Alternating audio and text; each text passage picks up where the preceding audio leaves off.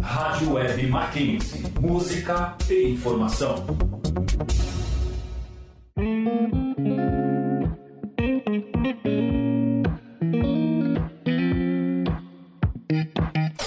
Entre nós.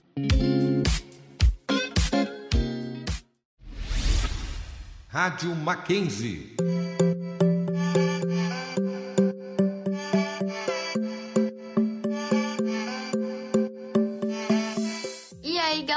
Sejam muito bem-vindos ao Entre Nós, seu programa de rádio feito de alunos para alunos que irá te informar de eventos, palestras, acontecimentos e o mais legal é que toda semana trazemos um convidado para um bate-papo super interessante. Esta semana trouxemos o Dr. Augusto Rossini para contar um pouco sobre a área de direito para vocês que têm curiosidade, então fiquem ligados. E antes da entrevista, vamos falar um pouco sobre o que está rolando no mundo universitário. O Dacan MAC junto ao Arquibancada MAC prepararam agora, no mês de junho, uma série de entrevistas sobre o orgulho LGBT nos esportes. As entrevistas acontecerão de 3 de junho a 28 de junho. Os entrevistados variam de atletas, torcedores e torcidas organizadas. O evento também valerá horas complementares. Para mais informações, acesse arroba DacanMac no Instagram e fique por dentro de todos os detalhes.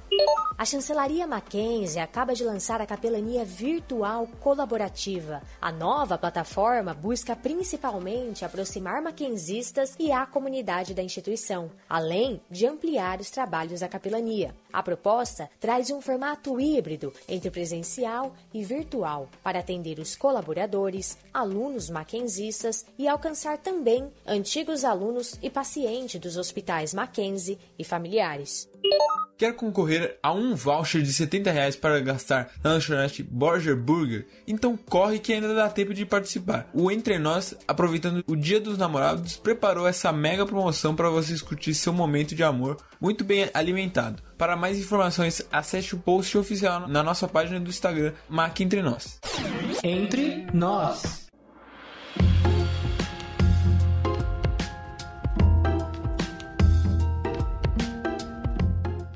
Oi, gente! Essa semana trouxemos uma entrevista bem legal para vocês. Vamos bater um papo com o Dr. Augusto Rossini. Ele é egressor da Faculdade de Direito do Mackenzie, advogado sócio da RRCN Advogados, diretor dos cursos jurídicos da Uninove, mestre e doutor em Direito Penal pela PUC São Paulo e pós-doutor pela Faculdade de Direito da Universidade Clássica de Lisboa e procurador de Justiça aposentado. Vamos entender um pouco melhor sobre essa área e saber sobre suas dicas e experiências.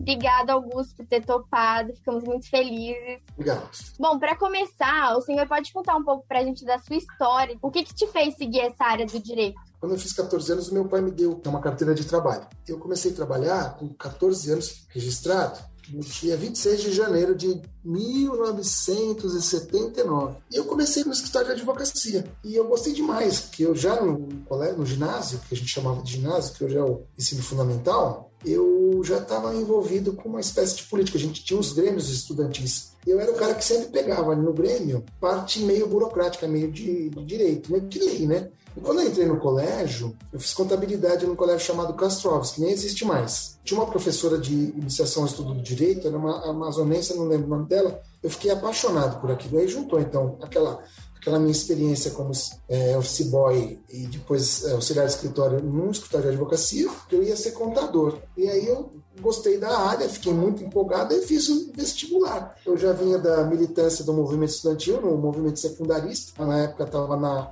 vamos dizer assim, legalidade, e eu queria fazer ciências sociais, eu, eu fiz ciências sociais, comecei na USP e fiz também direito. Aí no, no Mackenzie, chama-se é, curso de ciências jurídicas e sociais. Não sei se vocês atentaram para o curso. Passei no concurso de escrevente com 18 anos, deixei de ser, eu era estagiário e fui trabalhando. Aí eu passei no concurso de escrevente, fui escrevente até o fim da faculdade. No dia que eu colei grau, eu pedi exoneração do fórum, eu não queria envelhecer naquele fórum como o pessoal que estava lá 200 anos. Eu fui, montei meu escritório de advocacia, tinha 21 para 22 anos, que advoguei dois anos e meio. Comecei a ver a atuação do promotor de justiça do Ministério Público, me empolguei fiz concurso para promotor e falava agora para o Juliano, meu parceirão aqui, havia 70 vagas, nós passamos em 13. Em 2019 eu, eu me aposentei com 30 anos cravados de, de Ministério Público, né, concomitante na área acadêmica, fiz, fiz mestrado, doutorado, pós-doutorado, dei aula em várias instituições, inclusive no Mackenzie, expedi especializações, várias bancas aí. Hoje, portanto, tem 42 anos que eu trabalho na área jurídica e adoro a área jurídica. Sou um,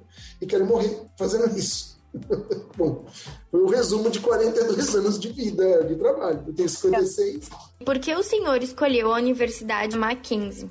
Primeiro que é uma instituição extremamente séria, que eu já estava fazendo. Eu procurei as, as grandes universidades, até porque na época não tinham tantas, né? E o Mackenzie, vou ser muito franco para vocês, eu não gosto de mentira, não. O quadro de professores era muito bom. Né? Eu estudei com o professor Álvaro Vilaça Azevedo, estudei Direito Civil, estudei Processo Civil com o professor Vicente Greco Filho, muito gabaritados, né? O, o corpo, o docente é excepcional. E ser franco com vocês, quando eu, eu passei na PUC, passei na FMU também e tal, eu vi a mensalidade, que era muito barata. Eu, eu, eu era um cara de origem humilde, sou de origem humilde, e o Mackenzie tinha uma mensalidade muito, muito acessível. Na época era muito, muito acessível, eu conseguia pagar, porque na USP eu não pagava, mas eu tinha que pagar. E também aí no Mackenzie, a partir do segundo semestre, a gente tinha como concorrer a bolsas pela monitoria. É, sindicado eu já fiz o concurso interno e eu quase que não pagava. Eu pagava porque eu, eu, eu, pegava seis ônibus para ir para a faculdade. Comi mamita. Enfim. Tanto que no quinto ano eu estava anêmico me meti em movimento estudantil também aí, que não tinha jeito. Mackenzie, acho que se não foi a primeira, uma das primeiras em aprovação, acho que até mais eh, do que a própria USP, na OAB. Sim. E logo depois eu passei no concurso, né? Dois anos e meio depois eu já passei no concurso. A necessidade de, de pegar ônibus, eu criei um método, eu comecei a estudar previamente as matérias no ônibus.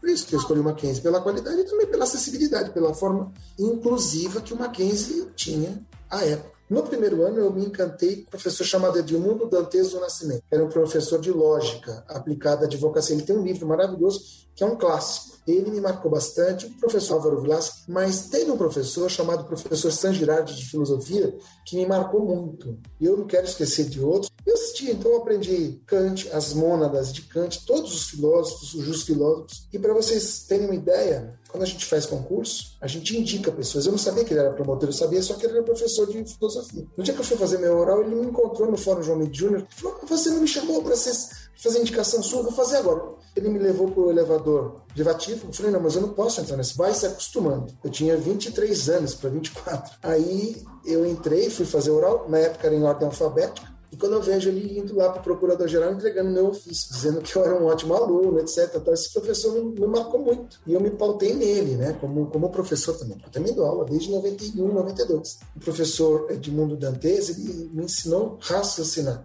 né, juridicamente. Então, assim, premissa maior, os silogismos, os sofismas. Então, ele me preparou para fazer um curso, né? Os, os, quatro anos que passaram, pois o professor foram muito facilitados por conta do que ele nos ensinou. E você já foi promotor. Eu acho que uma dúvida que muitos têm, como é o trabalho de um promotor? Maravilhoso.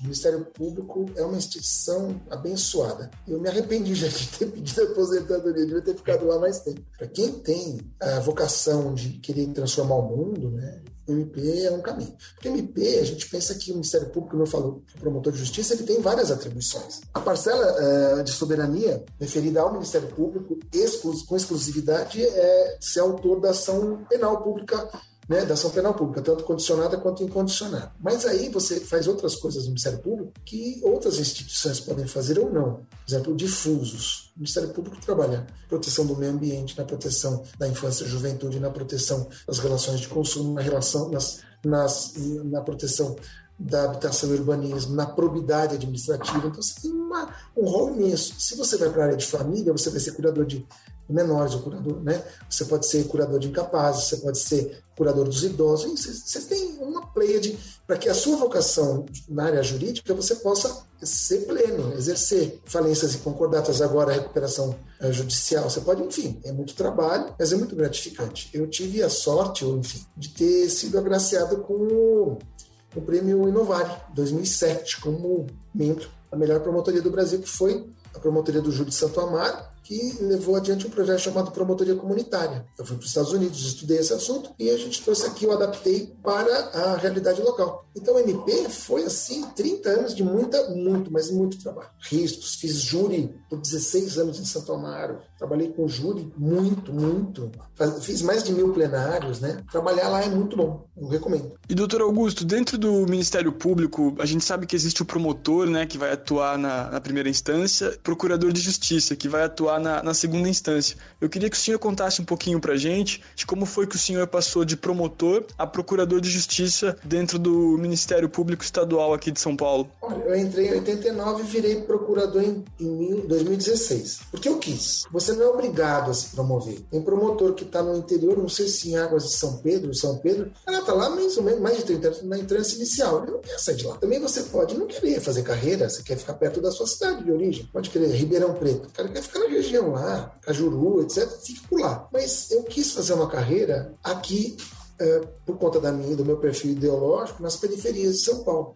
Eu fui promotor titular de Cunha, que é longe, mas eu fui promotor do Imbu, promotor de Osasco e depois fui promotor de Santo Amaro. Eu nunca trabalhei. Então, como promotor, você é titular da ação. O procurador é o, é o engenheiro de obra pronta, você dá parecer, entendeu? Você não constrói. Então, você dá um parecer sobre um, é, acerca de um recurso que as partes interpõem, tanto o Ministério Público quanto, ou como custos legis nas, nas outras áreas, né? nas áreas civis de patrimônio. Ele exerce função excepcional como titular da ação quando ele, por exemplo, é, trabalha em processos de, competência originária, que, por exemplo, crimes de prefeitos, crimes de outros membros do MP, crimes de, de juízes, enfim, de deputados, enfim, aqueles que têm fórum privilegiado. Mas é, um, é engraçado, porque é diferente das polícias. A polícia, você começa como um policial de, de carreira inicial, você tem pouquíssima atribuição e vai subindo na carreira, você vira delegado, divisionário. No MP, você entra como substituto, você tem atribuição sobre todos os assuntos, e você vai subindo, vai se especializando, até chegar na comarca, que são três né, entrâncias, entrância inicial, intermediária e final. Na nossa época era primeira, segunda, terceira e especial entrância a mais. Você vai se especializando. Quando você chega no topo, né, na entrância especial, você trabalha com aquele tema, com aquele tema. Como eu fui promotor do júri, fui promotor do patrimônio público e social. Você eh, se promove, você tem status, mas não tem atribuição que você não é dono da ação. O procurador não pode tentar ação nenhuma, a não ser os recursos extraordinários e o recurso especial. Eu vou dizer que eu me arrependi, mas eu me frustrei um pouco como procurador, eu devia ter ficado como promotor. E talvez por isso eu também tenha desejado voltar para a litigância, né? Na ação, ser parte, representar. E hoje eu advogo, né? Advogo na área penal empresarial e na área de difusos, né? na área especificamente na, na questão da improbidade administrativa e como ela se relaciona com as outras áreas. E também uma coisa nova que se chama é, investigação defensiva, que é um instituto muito, muito novo. O senhor também foi diretor-geral do Departamento Penitenciário Nacional do Ministério da Justiça, né? É uma área bem interessante e, e com certeza bem complexa. O que, que o senhor poderia contar para gente sobre isso? Foi uma experiência incrível. Na verdade, eu fui assessor, né? Fui assessor direto do, do ministro da Justiça José Eduardo Martins Cardoso, que fora meu professor de Direito Administrativo no curso preparatório do Damásio. Nós tínhamos afinidades, né? ideológicas, né? Quando ele foi convidado pela presidente Dilma Rousseff lá chamada presidenta Dilma Rousseff, ele me, ele me convidou. Só que eu não podia, eu tinha entrado no Ministério Público em 89, não antes de 88. Então nós tivemos que fazer um movimento no Conselho Nacional do MP para poder, poder ser autorizado. E assim foi feito. Interpretação da Constituição até 2005, que entrou entre 1988 e 2005, né? que a, a emenda 45 ela, ela, ela meio que reafirmou um princípio. E depois o Supremo decidiu que que não era essa interpretação correta, mas enquanto isso durou, eu trabalhei quatro anos né, na, na, administração pública, parte no DEPEN e parte na Assembleia Legislativa. Eu sou um, profissional que eu trabalhei no Judiciário como escrevente, trabalhei no Ministério Público como promotor e procurador, trabalhei no Executivo como diretor-geral da AS6 em Brasília e trabalhei no Legislativo como diretor também do, do secretário da administração né, legislativa. Então eu tenho experiência nas três, nos três poderes e no Ministério Público. Então, assim, isso não é arrogância, é, é, é, um, é um, fato. Por isso que a nossa área, antes de falar, nossa área ela, ela, é, ela é muito especial.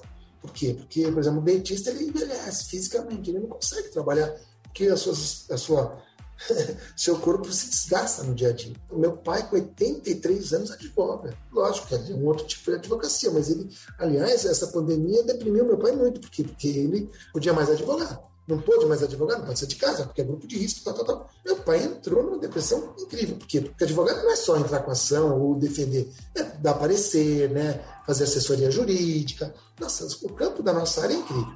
DPI, meu amigo, Vou dar um exemplo de como a coisa caiu. Eu tenho uma filha, né? Minha filha ela tem 17 anos. Na época ela era menininha, né? Pequenininha. Aí ligaram lá em casa. Tem um tal de ministro querendo falar com o senhor. Eu era ministro leigo da Eucaristia da Igreja Anglicana. Eu era ministro da missa das oito. Falei, deve ser alguém da igreja. Falei, ah, meu, quem? Oh, aqui é o ministro Eduardo Martins Cardoso.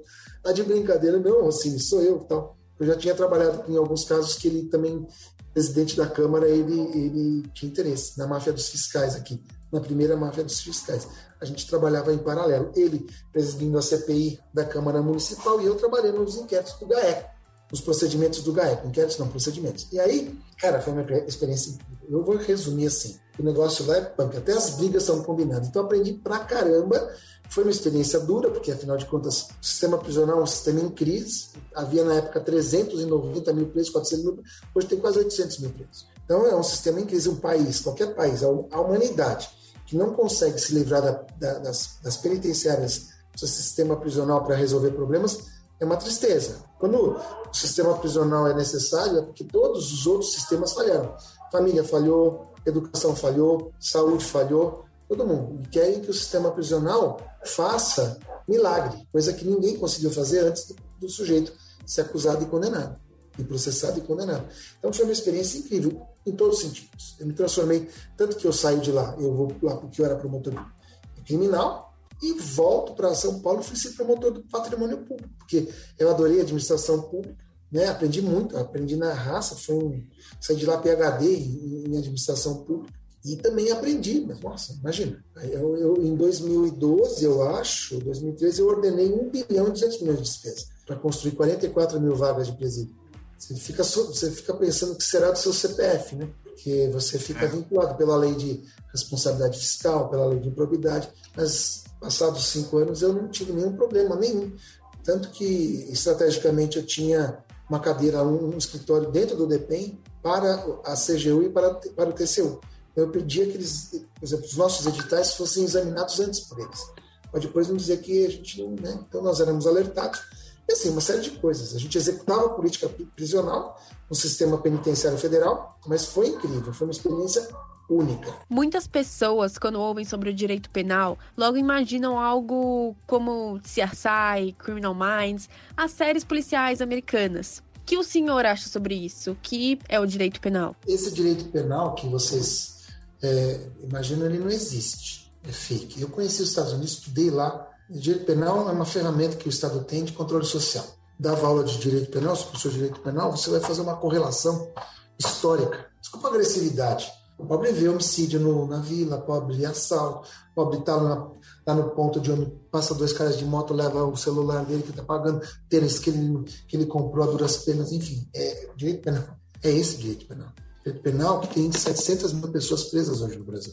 Jovens adultos, dos 18, sem considerar aí os adolescentes infratores. E eu não sou nenhum bonzinho. Quem faz tem que pagar. Tá? Mas a mesma lei que manda prender, manda soltar. A lei de execução penal é uma lei ordinária. Aliás, eu fiz parte da comissão de juristas da última revisão da LEP, que é uma, você tem que ter uma visão que o direito penal é um Jekyll e Hyde, né? É um, é um médico e um monstro, né? Ele, ele tem uma dupla, ele tem uma dicotomia em si. Isso não vai acabar nunca. Né? De dizer Henrico Fé que o, o, o crime é acompanhar ao homem como sua sombra, faz parte da natureza humana. Se você lê o Gênesis, a Gênesis você lê lá o começo de tudo, né? caiu uma tordel, um homicídio, um fratricídio. Então, assim, não dá para dizer que o, o, crime vai né, acabar. E Ferri dizia, portanto, que o crime acompanhará o homem como sua sombra. Resta saber se é a sombra do meio-dia ou a sombra da tarde. Né? Qual a inclinação do Sol? Se for uma sombra enorme, sabe? Então, assim, é essa a questão. Então, sendo do direito penal, quando você olha a história do Brasil, a história do mundo, você sabe que o Brasil, até. Eu fiz meu pós-doc em Portugal. Eu falava com o meu professor, ah, é porque o Brasil, antes de. Não, o Brasil não existia antes de 1822. O Brasil era Portugal. É como o Guarulhos foi, foi, foi do município de São Paulo, como Osasco foi do município de São Paulo. Porque era Portugal. E aqui imperavam as ordenações do reino. Reino, né? As ordenações filipinas, afoncinas e manuelinas. Não sei se nessa ordem. Felipe de Castelo era rei da Espanha. Nós somos Espanha também. Entendeu? Então, assim, é controle social. Aí vem o Código Criminal do Império, de 1830, o Código Criminal é, da República, a consolidação das leis penais de 32, o Código Penal de 45 e a reforma de 84, depois disso estrambelhou. O que eu quero dizer? Que o Código Penal ele se transforma quando o regime de governo transforma. Em 1830, o Brasil teve, em 1822, o Brasil teve independência, e em seguida, Dom Pedro I, que era o imperador, mandou fazer um Código Penal. E a, a, proclamação da República foi em 1889, e o, o, o então presidente da República mandou fazer um outro Código Penal. Em 32 teve a, a Revolução Constitucionalista, à beira do Estado Novo, 45, 41 também. Direito penal é controle social. É a ferramenta que o Estado tem, que o Estado é o único ente que tem o direito de estar armado para controlar, ter controle social. Tá? Exemplo, maconha. Maconha até pouco tempo atrás era era um crime punido com prisão. Eu mesmo, quando o cara era reincidente, mandava um pra cadeia. Acabou. Eu sou de uma época em que e não é sedução, né? Mulher honesta, seduzir mulher honesta. Meu conceito de mulher honesta é muito relativo hoje. Aliás, nunca teve um conceito de mulher honesta. Então, o direito social ele, ele serve para o Estado controlar. Ponto. E aí, as ferramentas você vai interpretar. Se o, aliás, eu não lembro qual é o autor falando. Você quer conhecer verdadeiramente o país? Vá Código de Processo Penal dele, que é as constituições de Cuba, a Constituição da Coreia do Norte, as constituições das ditaduras são maravilhosas. Se um extraterrestre pega as constituições dessas ditaduras, eles vão querer mudar. Aliás, pega a Constituição do Brasil, eles vão querer mudar de planeta. E mora aqui no Brasil. É uma carta de intenções, é o que o povo quer, não o que o povo tem. A instrumentalidade, por exemplo, até pouco tempo atrás, até 2008, faz pouco tempo, sob a perspectiva histórica, o interrogatório era o primeiro ato do processo. Gente, o Código de Processo Penal é cópia. Chama o nosso Código de Processo Penal de polaco, porque ele é cópia do.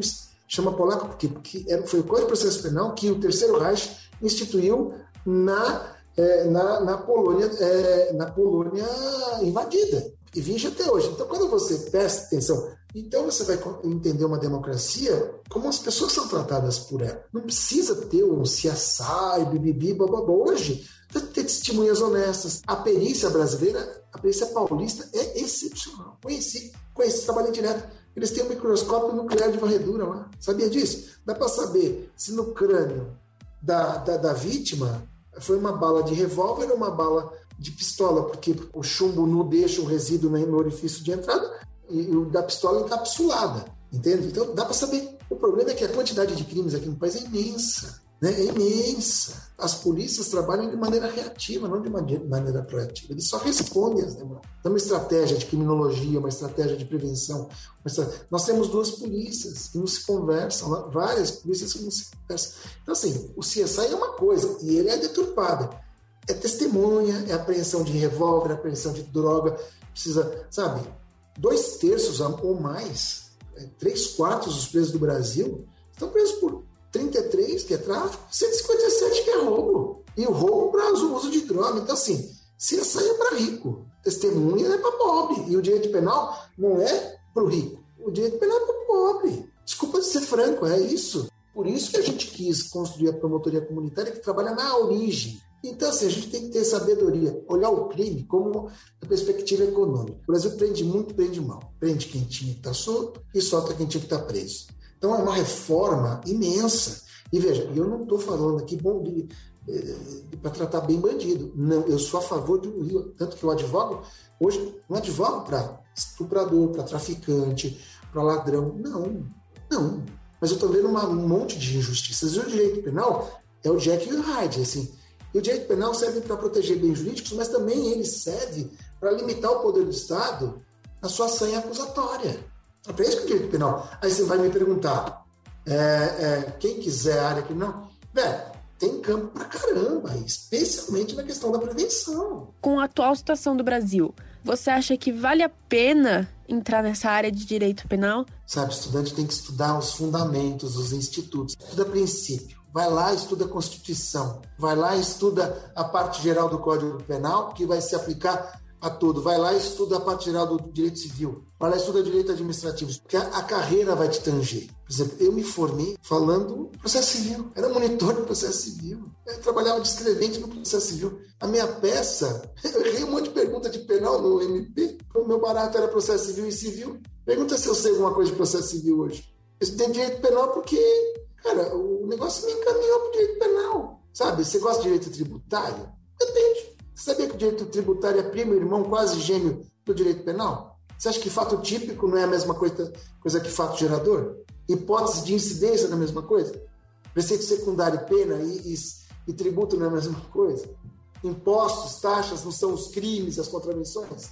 Gente, faz um paralelo. Porque assim, o cara que entende bem de princípio de processo, teoria geral do processo, ele vai ser um bom advogado civilista, penalista, trabalhista, administrativista, em procedimentos administrativos, isso está fundamento. Depois a vida te tange. Você vai procurar um estágio no escritório criminal, se o seu boleto chega, você tem que pagar e só tem uma vaga no escritório civil, né?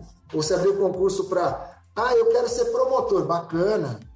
Aí abre concurso para dono de cartório. Você vai lá ser dono de cartório e passa.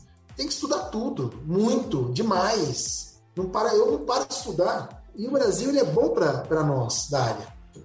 Cada 15 minutos tem uma lei nova. Eu sugiro que faça o criminal, sim. E se não gostarem, volta lá, arruma um peixe outro no gato, faz o penal, mas começa a olhar também para os outros ramos do direito. Pegando um gancho na sua última fala, assim, como você vê ser promotor no Brasil, ou ser juiz, assim, em relação ao, ao crime organizado? O senhor acha que é um, é um perigo que os agentes públicos sofrem nesse Olha contexto aqui. de guerra às drogas? Você tem plano de saúde, provavelmente seus pais têm plano de saúde. Mas se você estiver andando num carro lá longe da tua casa, você tiver carteira, sabe para onde vão te socorrer se você sofrer um acidente? Com seus amigos? Onde que eles vão te socorrer? No SUS. Com certeza. Você entendeu o que eu estou te falando? Não tem escolha, cara. Você, você não vai escolher o que você quer. Respeita a dignidade das pessoas. Eu nunca esculachei preso. A pior coisa para um homem, para qualquer homem, quando eu falo homem, estou falando mulher também, é você estar tá ali algemado na ponta da mesa e vir um cara te esculachar. Respeito, cara. Até porque, veja, você vai escolher o médico do SUS que vai te socorrer? Como crime. Os caras saem fazer crime aí nem sempre. A, a maioria não é punida, né?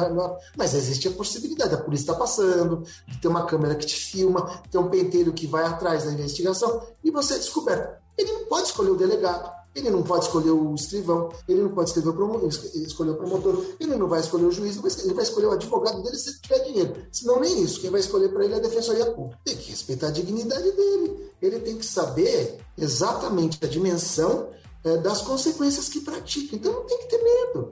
Não tem, nunca esculachei ninguém no plenário. Falar, gente, ele nasceu igual a mim, só que ele fez escolhas. Uma, escolha, uma dessas escolhas foi o que está previsto no artigo 121 como crime e vamos, vamos, vamos apurar o que ele fez. E Rossini, teve algum caso que te marcou bastante que você pode contar pra gente? Uma coisa que me deixou muito triste foi o caso da Eloá, que eu era assessor de direitos humanos do Procurador-Geral de Justiça e fui enviado lá. É um caso que, meu, eu cheguei faltando cinco minutos antes de ela morrer. Mas foi triste, esse foi uma repercussão incrível. Por exemplo, eu fiz uma pesquisa uns anos atrás com os alunos de mestrado e, invariavelmente, as reportagens investigativas do Fantástico se transformavam numa segunda, terça-feira em projeto de lei para alterar o Código Penal.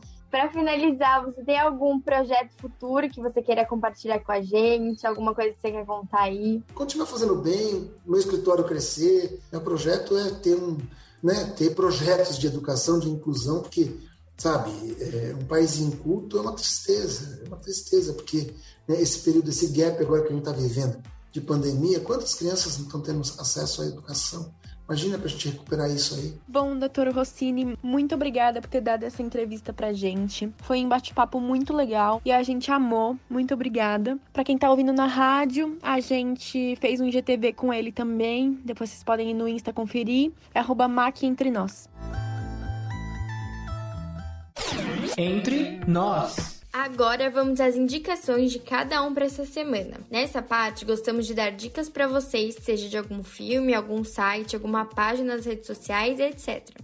Oi, gente, tudo bem? Essa semana indico um livro chamado O Poder do Agora, que nos ensina a como prestar mais atenção no momento presente e a desacelerar os pensamentos futuros. Espero que vocês gostem. Fala, gente, beleza? Essa semana minha indicação vai pro filme Army of the Dead da Netflix, que lançou agora no dia 21 de maio. Um filme sobre uma invasão zumbi em Las Vegas. Filme muito divertido e com muita ação. Para quem gosta de zumbis, é um bom filme. Recomendo bastante. Oi, oi, gente! Minha indicação dessa semana é o filme A Mulher na Janela. É um filme de suspense maravilhoso. É um filme que brinca com os nossos sentidos e tudo acaba sendo meio imprevisível. Lançou na Netflix esse mês e já tá fazendo maior sucesso. Assistam porque vale muito a pena. Oi, oi, gente, aqui é a Isadora. Essa semana eu vou indicar para vocês o Instagram do Augusto Rossini, nosso entrevistado de hoje, para vocês acompanharem ele, seus conteúdos e, se necessário, até tirar alguma dúvida que surgir aí pro pessoal de direito. augusto.souza.rossini. Vão lá conferir.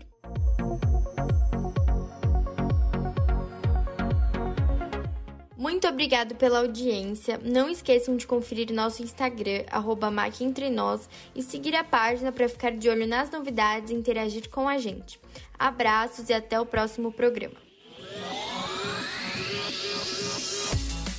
Esse é o programa Entre Nós, dirigido por Isabela Buono, Isadora Henriques e Marina Camaroto. Redigido por José Luiz Porto e Teodoro Adum, e pesquisas realizadas por Mariana Magalhães com a participação de Mariana Magalhães, Pietra Mignon e Tiago Patrício, com a supervisão do professor Álvaro Bufará e trabalhos técnicos realizados por Doni Paruti e Emerson Canoa.